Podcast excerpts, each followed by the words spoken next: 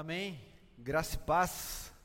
Você que está aqui, você que nos acompanha pela internet, é uma alegria estar mais uma vez com vocês, estar entre vocês e ter a alegria e o privilégio de repartir um pouco com vocês um texto das Escrituras Sagradas nessa manhã. Então, por isso eu convido você a abrir a sua Bíblia. Se você tiver a sua Bíblia em papel, ou se você tiver ela em um aplicativo, ou caso você não tenha, convido você a escutar a leitura dessa manhã, que é do Evangelho de João, no capítulo 21. Então, por favor, abra comigo, você que está aqui, você que nos acompanha, Evangelho de João, no capítulo 21, e eu quero ler junto com vocês a partir do versículo 1 desse texto tão conhecido e tão lindo e tão atual. Evangelho de João, capítulo 21 onde o texto das Escrituras Sagradas nos diz o seguinte: Depois disso, Jesus apareceu novamente aos seus discípulos, à margem do mar de Tiberíades. Foi assim: estavam juntos Simão Pedro, Tomé, chamado Dídimo, Natanael de Caná da Galileia, os filhos de Zebedeu e dois outros discípulos. Vou pescar, disse-lhes Simão Pedro. E eles disseram: Nós vamos com você. Eles foram e entraram no barco, mas naquela noite não pegaram nada. Ao amanhecer, Jesus estava na praia, mas os discípulos não o reconheceram. Ele lhes perguntou: Filhos, vocês têm algo para comer? Eles responderam que não. Ele disse: lancem a rede do lado direito do barco e vocês encontrarão. Eles a lançaram e não conseguiam recolher a rede, tal era a quantidade de peixes. O discípulo a quem Jesus amava disse a Pedro: É o Senhor! Simão Pedro, ouvindo dizer isso, vestiu a capa, pois a havia tirado, e lançou-se ao mar. Os outros discípulos vieram no barco arrastando a rede cheia de peixes, pois estavam apenas a cerca de 90 metros da praia. Quando desembarcaram, viram ali uma fogueira, peixe sobre brasas e um pouco de pão. Disse-lhe Jesus: Tragam alguns dos peixes que acabaram de pescar. Simão Pedro entrou no barco e arrastou a rede para a praia. Ela estava cheia, tinha 153 grandes peixes. Embora houvesse tantos peixes, a rede não se rompeu. Jesus lhes disse: Venham comer. Nenhum dos discípulos tinha coragem de lhe perguntar: Quem és tu? Sabiam que era o Senhor. Jesus aproximou-se, tomou o pão e o deu a eles, fazendo o mesmo com o peixe. Esta foi a terceira vez que Jesus apareceu aos seus discípulos, depois que ressuscitou dos mortos. Amém? Vamos orar mais uma vez? Senhor, obrigado por essa manhã. Obrigado pelo que o Senhor já fez e está fazendo em nós. E nós oramos e pedimos para que o Senhor continue, continue passeando entre nós, continue soprando entre nós, continue falando com cada um e com cada uma de nós para que tenhamos certeza que o Senhor está conosco, que o Senhor continua conosco e que podemos experimentar a Sua companhia mais uma vez. Nós oramos em nome de Jesus. Amém, amém e amém. Nós vivemos uma mudança de tempo. Nós não estamos vivendo um tempo de mudanças. Nós vivemos uma mudança de época. Nós vivemos uma mudança de ciclo. Nós estamos vivendo e administrando uma mudança de tempo. Tudo mudou. E se não mudou, ainda vai mudar. Todos nós, todas mudaram. E se não mudaram completamente, ainda vão mudar, porque nós estamos vendo, vivendo e experimentando uma profunda e duradoura mudança de tempo. E nós não sabemos, o que vai acontecer. Nós não sabemos o que virá depois dessa mudança. Nós já ouvimos demais e não aguentamos mais a expressão o novo normal que nunca chega. O novo tempo que faz dois anos que está sendo preparado e que não chegou. Nós não sabemos o que virá depois dessa pandemia. Nós não sabemos o que virá depois dessa mudança de tempo. Nós não sabemos como nós estaremos depois que tudo isso acabar. Nós não sabemos com quem nós estaremos, quem estará ao nosso lado, quem estará vivendo conosco, depois de uma mudança tão profunda. Eu li recentemente uma pesquisa, no início desse ano, de um centro de estudos e monitoramento aqui no Brasil, que mostrou que 81% da população brasileira está preocupada com esta mudança. 81% está preocupada. 72% está insegura. Não sabe o que vai acontecer, está ansiosa, está com medo. E 68% está esgotada, cansada, não aguenta mais viver esta mudança. Porque tudo mudou, mas tudo continua mudando. Tudo mudou e nada novo está diante de nós. E isso nos traz medo. Isso nos traz insegurança. Isso nos traz preocupação. Isso arranca de nós. Arranca de nós a esperança. Porque nós não sabemos o que virá. Nós não sabemos quando vai acabar essa mudança. Nós não sabemos como nós estaremos. Mas tem algo que nós sabemos. Nós estamos vivendo uma enorme mudança de tempo diante de nós. Mas esse texto que nós lemos mostra Pedro, Pedro na praia, Pedro na praia com outros discípulos, com seus amigos.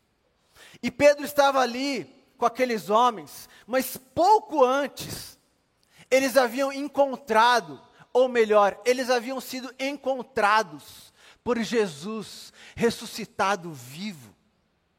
Mas o encontro com Jesus não tirou o medo, não tirou a insegurança, não tirou a falta de certeza ou a falta de esperança na vida daqueles homens. Aqueles homens, eles haviam vivido coisas extraordinárias. Eles haviam escutado o chamado de Jesus, dizendo: sigam-me.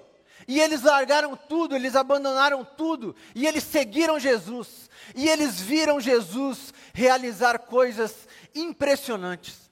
Eles viram Jesus curando pessoas. Eles viram Jesus realizando milagres, multiplicando pães e peixes. Eles viram Jesus ressuscitando pessoas. Eles viram Jesus dando visibilidade para os invisíveis. Eles viram Jesus se relacionando com absolutamente todas as pessoas. Aqueles homens, Simão e os seus amigos, viveram algo extraordinário com Jesus, ao lado de Jesus, tocando em Jesus, sendo tocado por Jesus. Jesus não tocou aqui ainda. Mas de repente, aqueles homens perderam quase tudo. De repente, aqueles homens viram o Mestre, viram Jesus sendo preso, Jesus sendo espancado, Jesus sendo morto. E a esperança deles foi arrancada. A esperança deles quase que morreu. Eles olharam para o lado e eles já não tinham certeza de quase nada. Eles olharam para o lado e eles já não sabiam o que fazer. Eles olharam para o lado e não entendiam o que poderia acontecer diante daquela mudança de tempo na vida deles. Eles olharam para o lado e decidiram ir pescar. Olharam e decidiram voltar para o lugar comum, decidiram voltar para o lugar seguro, decidiram voltar para o lugar que lhes era familiar. E é interessante notar e perceber como talvez você e eu estejamos vivendo uma experiência muito parecida com aqueles homens. Porque nós já tivemos encontros profundos com Jesus. Mas parece que essa mudança de tempo tem nos feito questionar se o que nós já vivemos foi real. Parece que toda essa mudança profunda tem nos feito questionar e perguntar se vale a pena mesmo acreditar, confiar e manter a esperança viva. Se vale a pena e ainda mais se temos condições de manter tudo isso vivo. Porque nós vimos Jesus realizando coisas em nós. Nós não apenas escutamos o que Jesus já fez, nós já vimos e experimentamos Jesus fazendo coisas em nós, no nosso meio, através de nós. Jesus já nos curou. Jesus já realizou milagres nas nossas casas, nas nossas famílias, com as nossas filhas, com os nossos filhos. Nós já experimentamos. Mas, em muitos momentos dessa mudança de tempo, nós nos perguntamos: será que foi real? Será que vale a pena ainda? Será que eu tenho condições? Porque parece que a esperança foi arrancada mais uma vez de nós. Parece que a esperança, se não morreu, está quase morrendo, está quase perdendo o seu sinal. E talvez você possa dizer, mas André, eu não estou desse jeito como você está descrevendo. A minha esperança não está tão fraca. Eu não estou deitado na minha cama. Eu não estou sem forças para levantar todos os dias. E eu acredito, minha irmã e meu irmão, porque eu também estou assim. Acontece que a falta de esperança, neste nosso tempo, não tem nos feito apenas permanecer nas camas a falta de esperança neste nosso tempo tem nos feito perder, perder o brilho no olhar, tem nos feito deixar de sonhar, tem nos feito deixar de acreditar, tem nos feito deixar de confiar, tem nos feito deixar de viver. Nós estamos no automático, nós não sabemos mais o que nós estamos fazendo e por que nós estamos fazendo. A falta de esperança está nos colocando em um lugar automático, que nós já não temos o encantamento da, da vida, o brilho da vida, a alegria da vida. Durante toda essa pandemia, lá no início, eu fiz um compromisso. Eu pensei comigo, eu vou tentar ao máximo manter a minha rotina de vida. Eu vou tentar ao máximo, todos os dias, manter as minhas disciplinas espirituais, o meu exercício físico, o meu trabalho, a minha relação com a minha família, com os meus amigos. E eu tentei ao máximo durante esses dois anos. Mas eu lembro que no ano passado, em algum momento, eu estava brincando com as minhas filhas e com meu filho. Eu tenho a Luísa de 10 e um casal de gêmeos, Davi e Isabela, com 5 anos. E eu estava brincando com os três em casa. E eu lembro que, durante a brincadeira, o meu filho Davi, de 5 anos, de repente parou, virou, olhou para mim e disse: Nossa, pai, como você está chato. E eu olhei, e talvez por um instante, eu pensei em responder: Rapaz, você sabe que você está falando com o pastor? Mas aí, ao mesmo tempo, eu pensei, realmente, o pastor é muito chato, talvez ele esteja falando com o pastor. Mas aí eu entendi e falei, mas filho, por que, que o papai está chato? O papai está aqui brincando, como todos os dias, com você. Nós acabamos de brincar, o que está acontecendo? Ele falou, papai, já faz alguns dias que a gente brinca da mesma coisa. Você não inventa uma das suas brincadeiras novas. Você não canta mais uma daquelas suas músicas engraçadas. Você faz tempo que não dança com a gente aquelas coisas ridículas. E eu ouvi aquilo do meu filho, e eu percebi a falta de esperança nos faz viver desse jeito. Nós não estamos trancados, nós não estamos parados, nós não estamos fechados, nós estamos fazendo tudo. A vida continuou, nós estamos com todos e todas, nós estamos nos mesmos lugares, mas nós só fazemos as mesmas coisas. Nós não inventamos brincadeiras novas, nós não cantamos novas canções, nós não dançamos a vida. Porque a esperança está morrendo, ou a esperança está sendo arrancada de nós. Mas esse texto nos apresenta algumas lições de como viver em uma mudança de tempo tão profunda, de como lidar com uma mudança de tempo como esta que nós estamos. Porque esse texto começa dizendo que Pedro estava na praia, e Pedro então decide ir pescar, e Pedro diz aos seus amigos: Eu vou pescar.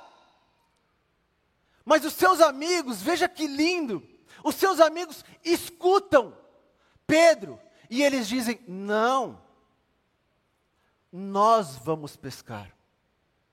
Você não vai entrar nesse mar sozinho. Você não vai passar essa noite sozinha no barco. Nós vamos pescar. Porque sempre que nós estamos lidando com uma dor, sempre que a noite escura se aproxima, nós temos alguém para entrar no barco conosco. Nós nunca precisamos entrar em um barco sozinho. Nós nunca precisamos experimentar uma pesca frustrada sozinho. Porque sempre tem alguém, quando nós conseguimos colocar para fora, quando nós conseguimos anunciar, eu não aguento mais ficar nessa praia, eu vou pescar. Sempre tem alguém dizendo: não, você não vai, nós vamos. E essa pandemia tem nos mostrado exatamente isso. Nos momentos mais difíceis, nos momentos em que a dor foi mais profunda, sempre teve alguém ao seu lado e ao meu lado. Eu sempre, pela graça de Deus, pelo cuidado de Deus, tive alguém ao meu lado, a minha esposa, as minhas filhas, o meu filho, a minha mãe, o meu irmão, os meus amigos. Sempre Deus me mostrou: você não entra nesse barco sozinho. Nas noites mais escuras da pandemia, tinha alguém dizendo: Não, André, você não vai entrar aí sozinho, nós vamos entrar. Mas aqueles homens entraram no barco, entraram na pesca, e é muito interessante perceber que eles entraram, mas a pesca não aconteceu. Não é que a pesca foi fraca, não houve pesca. Porque o texto diz que eles não pegaram nada. Não é que o texto diz eles pegaram três peixinhos. Não, não pegaram nada, não houve pesca. Eles passaram a noite, que era o momento mais apropriado, que era o melhor momento, e eles não pegaram nada, absolutamente nada. Não existiu pesca. Mas o versículo 4 nos diz que ao amanhecer algo mudou. Porque sempre amanhece, o sol sempre volta, o sol sempre brilha, sempre amanhece após uma noite escura, e ao amanhecer, aqueles homens ouvem, escutam uma voz na praia, perguntando: Vocês têm algo? Vocês pescaram algo? Vocês têm algo para comer? E eles respondem: eles respondem. Mas nós precisamos lembrar que aqueles homens, eles eram pescadores profissionais. Eles trabalhavam com aquilo. Eles conheciam aquele barco como ninguém. Eles conheciam aquele mar como ninguém, eles conheciam aqueles peixes como ninguém, eles estavam desesperados de tudo que estava acontecendo na vida deles, de uma noite sem pegar nada, eles estavam cansados, eles estavam inseguros, mas mesmo neste cenário, aqueles homens decidem escutar e responder uma voz desconhecida na praia. Eles não sabiam quem era. Era uma voz sem rosto. Era uma voz completamente desconhecida, mas eles ouvem a voz. Eles respondem à voz e inclusive eles obedecem à voz. Porque sempre que nós temos uma experiência com a voz da esperança, nós guardamos dentro de nós essa voz. E nós a escutamos nos momentos mais difíceis da nossa vida. Nós podemos não saber de onde ela veio, nós podemos não saber como ela falou, nós podemos não saber de que boca ela saiu, mas sempre que nós temos uma experiência com a esperança, com a voz da esperança, nós a reconhecemos nos momentos mais difíceis, mais doloridos e mais profundos da nossa alma. Talvez você tenha alguma experiência que você lembre e que você se pergunte: como é que eu escutei aquilo naquele momento? Como é que Deus falou comigo através de uma desconhecida? Como é que Deus usou uma enfermeira que ela nunca mais apareceu na minha vida? Como é que Deus me mostrou que Ele estava comigo? A voz da esperança deixa sinais. E nós sempre a escutamos, porque nós carregamos na memória nós carregamos dentro de nós, nós carregamos internamente a marca da esperança. E quando ela surge, nós não precisamos saber quem é. Quando ela surge, nós não precisamos saber de onde ela está vindo. Quando ela surge, nós a escutamos, nós respondemos e nós entendemos: existe algo acontecendo neste lugar. Existe alguém que está comigo neste lugar. Existe uma companhia que não me deixou sozinho nesta noite escura. E o texto diz que então aqueles homens respondem e eles lançam a rede. Eles lançam a rede do lado direito que Jesus incentiva. E o texto diz que eles pegam peixes. Peixes. Mas meu irmão e minha irmã, veja que lindo.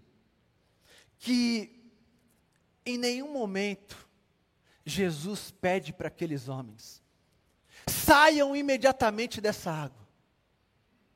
Em nenhum momento Jesus diz para aqueles homens: abandonem essa pesca que não aconteceu e venham andando sobre as águas, porque já deu errado. Em nenhum momento Jesus diz: saiam dessa noite que não acaba. Jesus diz: lancem a rede de novo. Lancem a rede de novo. Não abandonem essa noite escura de qualquer jeito. Não saiam de uma crise de qualquer jeito. Não é Jesus dizendo, eu tenho um propósito para vocês nessa crise, eu criei essa noite escura. Não, não.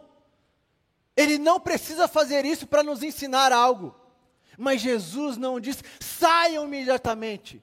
Jesus diz, continuem, mas saiam na hora em que vocês entenderem que vocês não estavam sozinhos. Saiam, mas saiam no momento em que vocês terão marcas da esperança. Saiam, mas ressignifiquem esse barco, esse mar, essa pesca, esses peixes. Continue, lancem do outro lado. Não saiam de qualquer jeito. Não queiram sair correndo.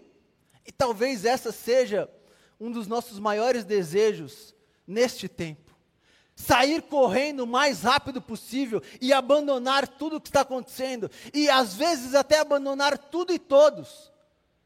Mas o que esse texto nos mostra é: calma, calma, não saia de qualquer jeito da crise. Não saia de qualquer jeito da noite escura. Não abandone a pesca. Calma. Lance a rede do outro lado e perceba que a esperança está com você. Lance a rede do outro lado e perceba que existem peixes. Lance a rede do outro lado e então saia com um novo significado do que você está vivendo. Mas não saia correndo. E a história então diz que ao viver essa experiência, ao lançar a rede, ao escutar a voz, ao obedecer, ao pegar os peixes.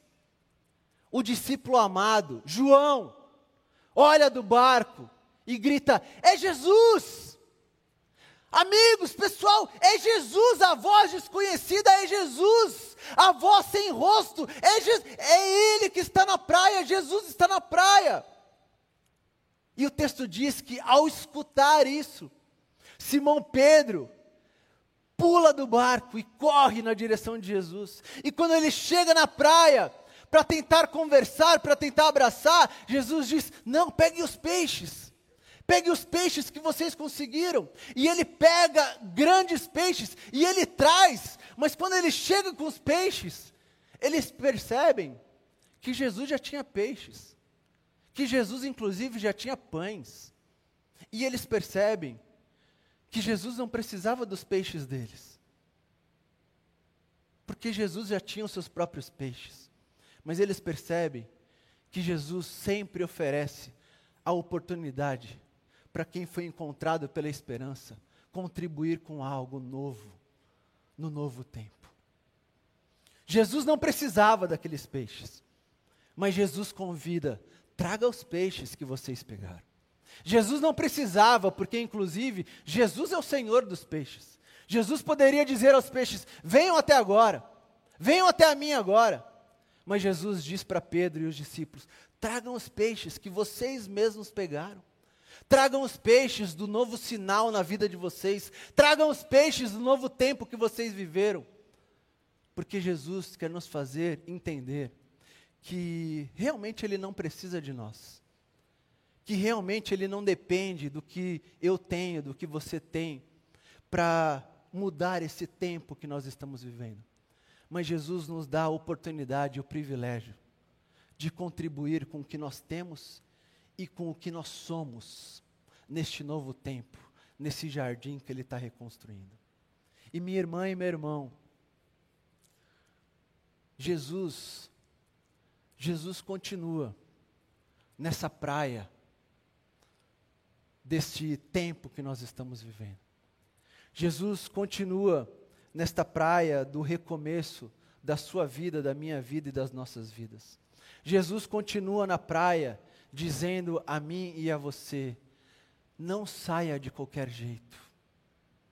Eu sei que você está desesperado. Eu sei que você está angustiada. Não saia de qualquer jeito. Você não está sozinha. Existem outros e outras com você no barco. Não saia de qualquer jeito. Mas Jesus também está dizendo: quando vocês saírem, traga o que vocês têm. Traga o que vocês são. Venham e me ajudem a reconstruir tudo o que está acontecendo, tudo o que está sendo mudado, tudo o que está sendo transformado, para que o reino esteja cada vez mais em vocês e para todos e todas vocês. Isso me faz lembrar de uma outra história que eu quero contar para terminar, que é uma história que eu vivi agora com a minha filha mais nova, Isabela. Durante essa pandemia, além de manter as minhas rotinas, eu de vez em quando pensei o que, que eu posso incluir como novo na minha rotina? O que, que eu posso fazer de novo? O que, que eu posso aprender? O que, que eu posso inventar? E entre algumas poucas coisas que eu consegui inserir, eu ganhei o gosto de cuidar da terra, de ter um jardim em casa, de plantar, de regar, de ver crescer, de tirar as ervas daninhas, de mexer na terra, de orar naquele jardim, de fazer as minhas reflexões. E vez ou outra eu fico ali algumas horas, cuidando do meu jardim, cuidando das minhas plantas. E algum tempo atrás, eu percebi que as minhas filhas e o meu filho também gostavam de ficar ali na terra comigo. Perguntavam, estavam interessados, sugeriam alguma coisa. E eu comprei para eles três kits, muito simples com luvinha, com baldinho, com alguma ferramenta, e dei para cada um deles. E falei, ó, quando vocês quiserem, a gente pode cuidar junto. E quando vocês quiserem, vocês podem fazer sozinhos. E já há algum tempo, no ano passado, eu estava cuidando do meu jardim na terra e de repente eu observei a Isabela, minha filha, olhando para mim, olhando como eu estava cuidando, olhando as pedras que eu estava tirando, olhando a terra que eu estava mexendo. E passado algum tempo, ela se aproximou e ela disse: Papai, eu posso cuidar junto com você hoje? E eu falei: Claro, filha. Papai está quase acabando, mas pode voltar e a gente faz tudo de novo. E ela saiu correndo. E quando ela voltou, ela voltou com o kit dela.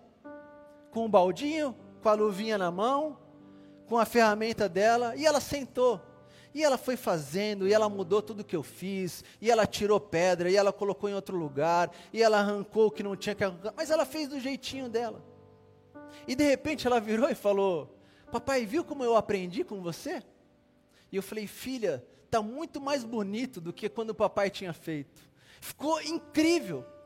E quando ela escutou isso, ela simplesmente levantou e saiu correndo. E lá longe ela já gritou: Tchau, papai! E eu olhei, por um momento eu fiquei refletindo no que a gente viveu, mas eu olhei para o lado e vi que o kit dela ficou. E eu falei: Bela, Bela, e aí ela volta e eu disse: Você deixou o seu kit aqui?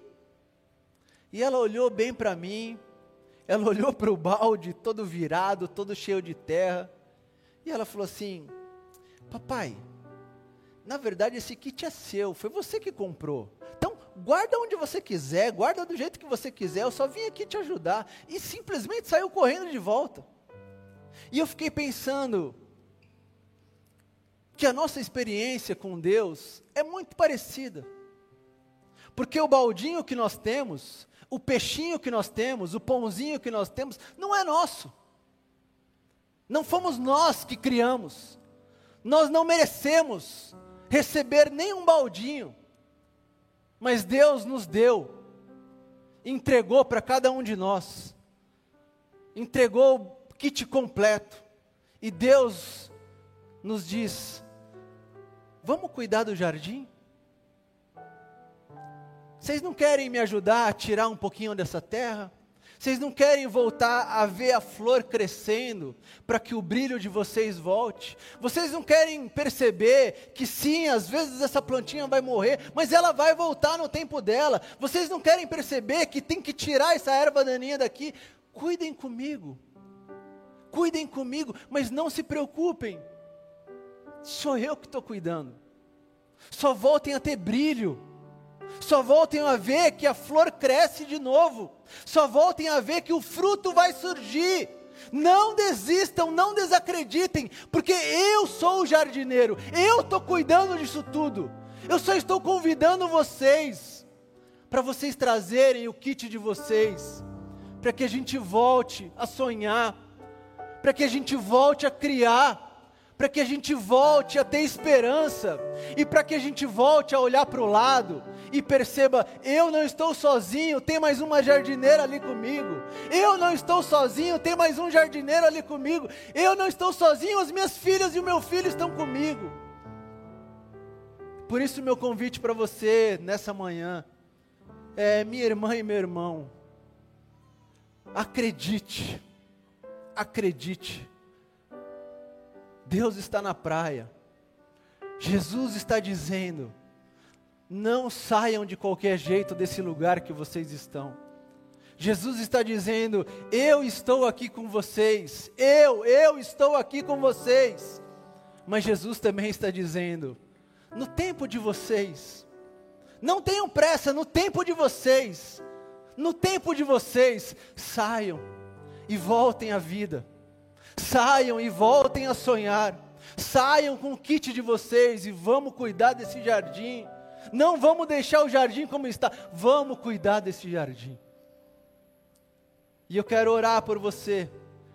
Quero orar por você que está aqui, quero orar por você que está em casa, para que a esperança volte, para que esse desânimo, para que esse esgotamento, para que ele seja renovado com o sopro da esperança.